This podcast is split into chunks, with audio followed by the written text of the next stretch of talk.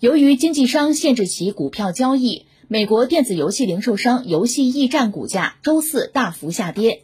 此前，大批散户在社交媒体 Reddit 论坛“华尔街赌注”上联合推高该公司股价，逼空对冲基金。截至收盘，游戏驿站较上一个交易日收盘价下跌百分之四十四点三，至每股一百九十三点六美元。当天早些时候，该股多次暂停交易，盘中一度上涨超过百分之二十五，跌幅则一度高达逾百分之六十。盘前交易时段，该股票价格一度飙升到超过五百美元。随后有消息表示，散户经纪商罗宾汉和盈透将限制游戏驿站的股票交易，该公司股价开始下跌。这是游戏驿站股价六天内首次出现下跌，而一周之前该股价值仅四十美元。这次下跌主要是因为部分散户经纪商对该公司的股票交易进行限制，仅允许投资者平仓。这意味着使用该经纪商的交易者无法在价格下跌时买入股票。同时，罗宾汉和盈透还提高了对交易保证金的要求，加大了散户投资者利用杠杆买入股票和期权的难度。限制散户交易的行为引发了广泛的争议和讨论。大量投资人炮轰经纪商的这一决定，同时也有消息表示，已经有散户发起了针对罗宾汉的集体诉讼。这个事其实非常有意思。你记得疫情之后，美国不是也出问题了吗？他那个股市曾经有多次熔断，四次熔断，以至于股神巴菲特不是说我活这么大岁数，我没见过啊，活久见啊。呃，巴菲特现在没吭声。其实今天我们新闻里这一幕，巴菲特恐怕更得说活久见了。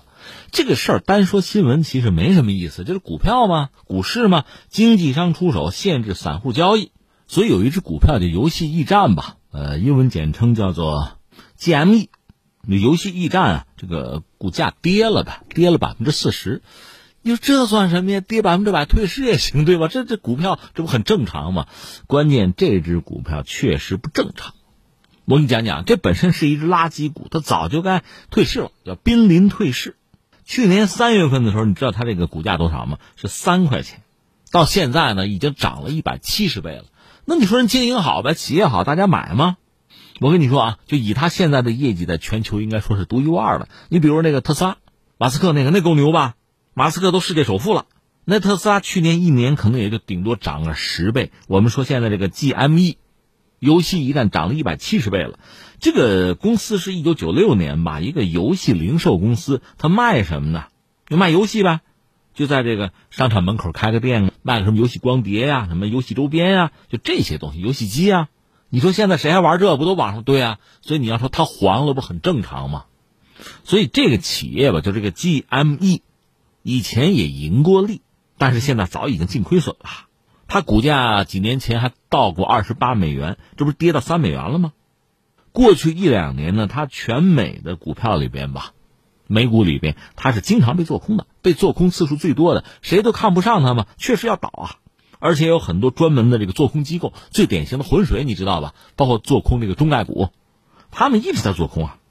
而且你想，现在美国也是疫情冲击之下，社交隔离，消费也比较弱。线下行业大多都可以被看空，什么餐饮、零售啊，什么影视娱乐呀、旅游啊，这东西都不行了，都可以做空啊。所以做空机构现在正是这个四方杀伐，大赚其钱。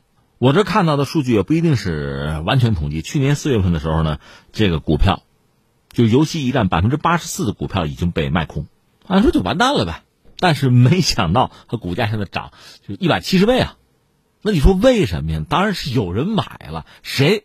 这才是这条新闻最值得关注的地方。在美国股市出了什么事儿？谁在挑战空头？或者说谁在挑战华尔街？谁呢？散户、小股民。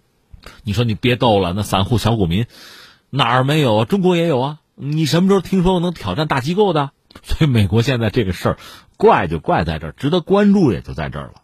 一般说来，散户不都是韭菜吗？是被割的命啊。美国这次就是散户造反。美国现在啊，我们说对某些人来说是最好的时候，我们加个引号。为什么呢？闹疫情，而且疫情呢，你看不出来能解决，看不到拐点，遥遥无期。那疫情冲击之下，经济就衰退，对吧？那美国人怎么办？印钞啊，救助啊，发钱啊，无限的量化宽松啊。现在是拜登，拜登这不一点九个亿吗？之前特朗普下手更大方啊。给全民发钱，那意味着什么？你说通胀吗？咱们不说那个，大家手里都有钱。一方面，空头就利用这个机会，是不是所有受冲击的行业我都要做空，把线下市场啊，把实体经济的血我完全喝干。另外，普通百姓就散户吧，手里有钱，政府刚发的钱嘛。然后呢，人在家里无所事事，而且明天可能就是降薪失业，手头有钱吧，除了交房租，除了吃穿住用，剩下钱怎么办？也没别的消费。眼看着明天又要没有钱，那能赌我赌一把。另外，我们知道谁有钱，就是空头资本，他们脑满肠肥的，我不整他整谁啊？这我们这网上词儿叫搏一把。所以这个时候，在散户这个群体之中，散的嘛，它是散的啊。但是有社交媒体，有网络呀，所以有这么一种情绪，宛如末日情绪一般吧。只需要有一个人意见领袖登高一呼，然后大家揭竿而起。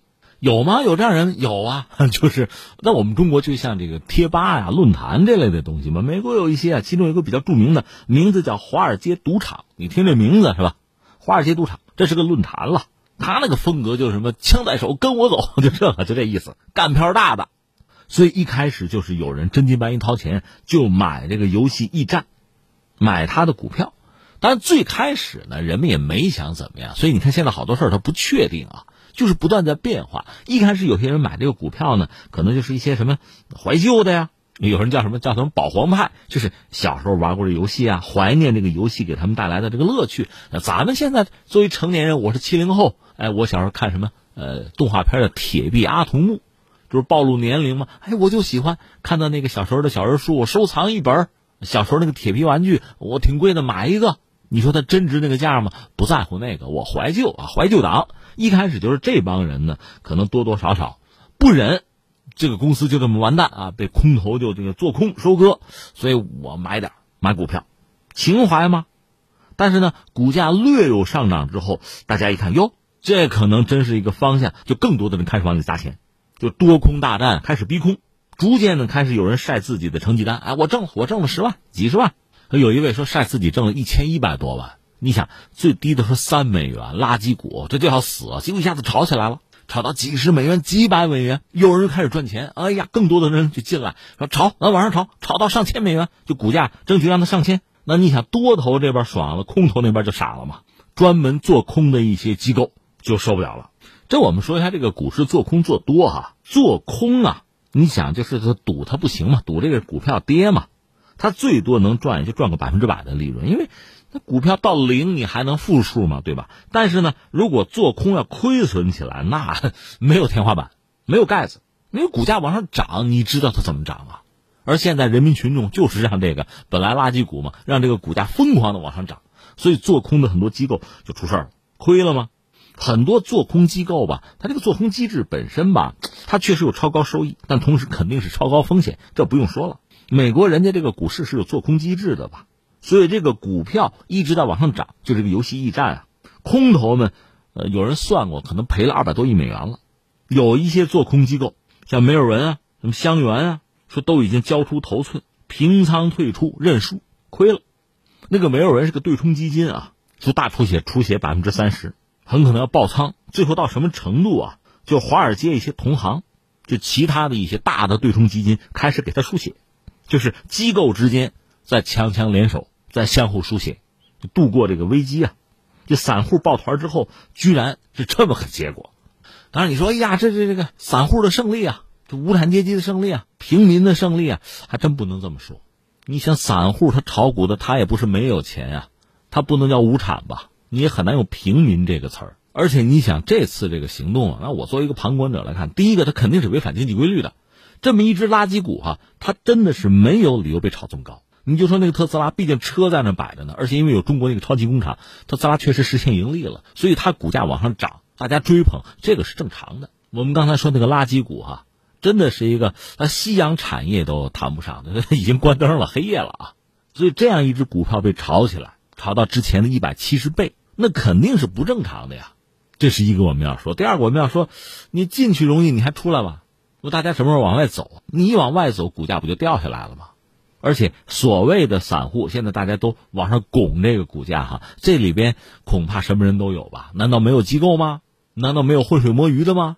说到底，大家进了股市，不单是为了起哄，不单是为了做键盘侠，那是真金白银啊，是要挣钱的。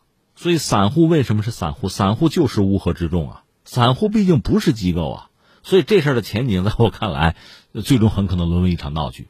这个游戏驿站的股价到了一定程度之后，这不现在呢？整个从监管机构到华尔街，都拉了警报了，你干脆就别交易了，摁住，已经到这样一个地步了。说跌了百分之四十，那很可能会继续跌呀。那到这个时候出现恐慌，大家往外跑嘛，所以抬得高摔得重，恐怕是最终的一个结果。那这个事儿本身它是一场闹剧，那这是我个人对这个事儿的看法。关键是下面我觉得比较重要，就是为什么会出现这种闹剧？说到底，你不觉得就是美国撕裂吗？就是美国撕裂，从一开始两党政治的撕裂呀，民众的撕裂呀，占领国会山呀，最后在金融市场，难道不也可以撕裂吗？就会出现那个多空大战，而且逆着规律而来。我就看你挣钱不顺眼，我就不让你这个。我就得让你亏，我就不让你挣这个钱，因为疫情之后，美国现在这个社会确实出现这么一个局面，在整个社会排到前百分之几的富人，现在挣钱是更容易，而大多数公众挣钱更加艰难，面对的是失业的压力和贫困，就等着政府的救济嘛。政府又没有别的办法，就印钱嘛，发钱借债啊，就这套玩法。而翻回来，你看股市繁荣，因为钱都进了股市嘛。现在这次多空大战。我觉得它更多的显示出就是美国社会撕裂，就美国固有的一些麻烦和问题，比如贫富差距这个问题又被提出来，只不过换了一个形式而已。就像之前我们聊那个弗洛伊德事件，就是警察跪杀黑人那个事件，表面上肯定种族歧视啊，这个问题一直有啊。但是之所以能够酿成骚乱，让美国社会普遍的不满，除了种族歧视以外，我想还有贫富差距，就社会撕裂的问题。那在这之后怎么办？这问题是拜登的了。你看你怎么解决吧？最简单、最基本的，恐怕股市的一些规则要做修正，对华尔街、对这些金融大鳄，按说应该有一点限制。你看当年一九二九年到三三年经济危机的时候，罗斯福新政，当然新政哈，罗斯福也是胡来，他为了迎合公众嘛，有很多做法、很多措施，你现在听了就非常可笑，但是毕竟要做一些事情，要改变嘛。那现在应该说又到了改变的时候，这事儿应该是由拜登来完成。我跟你说哈，本来聊这个话题，最后哈，我想这么结尾，就说拜登干不干啊，敢不敢干，干到什么程度啊，让我们拭目以待啊，围观群众嘛。本来我想这么结尾，但是现在我改主意了，为什么呢？刚才我其实做了一个判断，我觉得这就本身是一场闹剧吧。散户并不比机构就有更多的正义，散户也是挣钱呀，也是真金白银想捞一把呀。甚至就贪婪来讲，他们和机构吧，只是程度啊手段不同，没有本质的差别。但问题在于呢，现在针对散户，你比如那个他们的聚集之地那个贴吧，那个网站服务器让人家关了，网线都拔了，这种玩法就已经完全是拉低了底线。就华尔街这帮资本家疯了吧？一点脸也不要了，就赢得起输不起啊！但是你可以指责他们对散户已经围剿到如此之地步，就差肉身消灭了。当然，人家也可以有很堂皇的解释，说那就是为了避免股灾嘛。这种行动不理智啊，必须遏制啊！人家也会有一套说辞，只不过这么搞下去啊，这不要激起民变的节奏吗？所以刚才我说拜登哈，就看拜登怎么干，你还得快点动手，你不动手，搞不好真要出大麻烦。而且前两天美国国内的情报机构还在警告，警告各方嘛，就是国内还是有有恐怖主义威胁，而这种恐怖主义不是来自中东的什么极端分子，就是在美国国内，因为两党政治嘛，社会撕裂之后。有些极端分子，呃，而且手里可能还有枪。我记得我前不久和大家聊过美国现在那个民兵组织的问题，就像那个让子弹飞一样，哈，枪在手跟我走啊，哥们儿反了。这要再占领华尔街和当年可就不一样了。当年顶多是喊口号搭帐篷，现在我们要说不只是游戏驿站这一只股票啊被散户炒起来，还有别的呢，什么诺基亚、什么美国院线，很多都被这么愣炒起来了。很多人真金白银钱在里边呢。你要这么搞，大家血本无归的话，那不跟你拼命啊？今天这个状况，且看美国当政者如何解决吧。